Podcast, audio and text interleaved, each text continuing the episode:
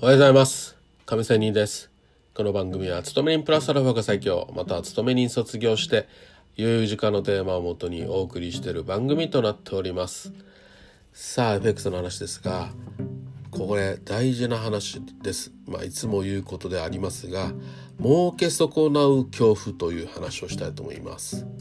まあ、この話を聞いてまあいろいろ心当たりもあるでしょうがそれが難しい。だから負ける人が多いと。これ本当に人の感情人の心理を表すものなんですけども。はいここで勝負に出なくてはもう儲けるチャンスはないっていうふうにどうにもこうにももう要は焦る気持ちが抑えきれずマーケットに飛び込んでしまうことってありませんか？まあ私はこれを儲け損なう恐怖と呼んでいます。えー、損する恐怖よりもなんですがこの儲け損なう恐怖の方が実はたちが悪く損するきっかけとなることが多いと言えます。これは決してごく一部の人だけの感情ではなくてマーケットの多くの参加者が同じように抱えている感情です。例えば何かをきっかけとして皆がこれは買うしかないと買おうとすれば確かに皆が買っていますので多少は上がりますが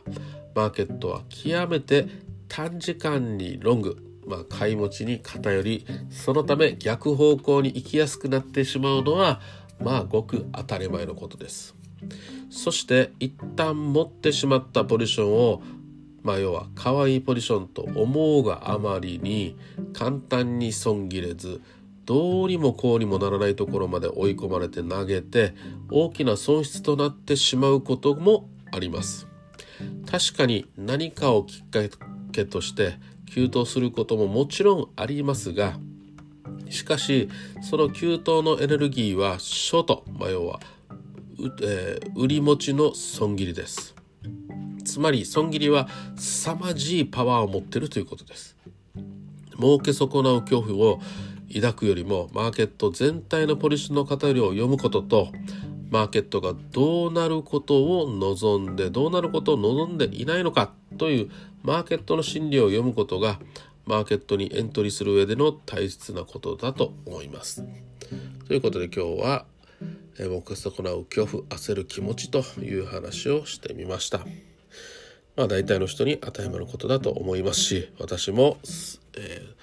当然ながらそうでたくさん負けたりしております。それでは今日も良い一日を。See you!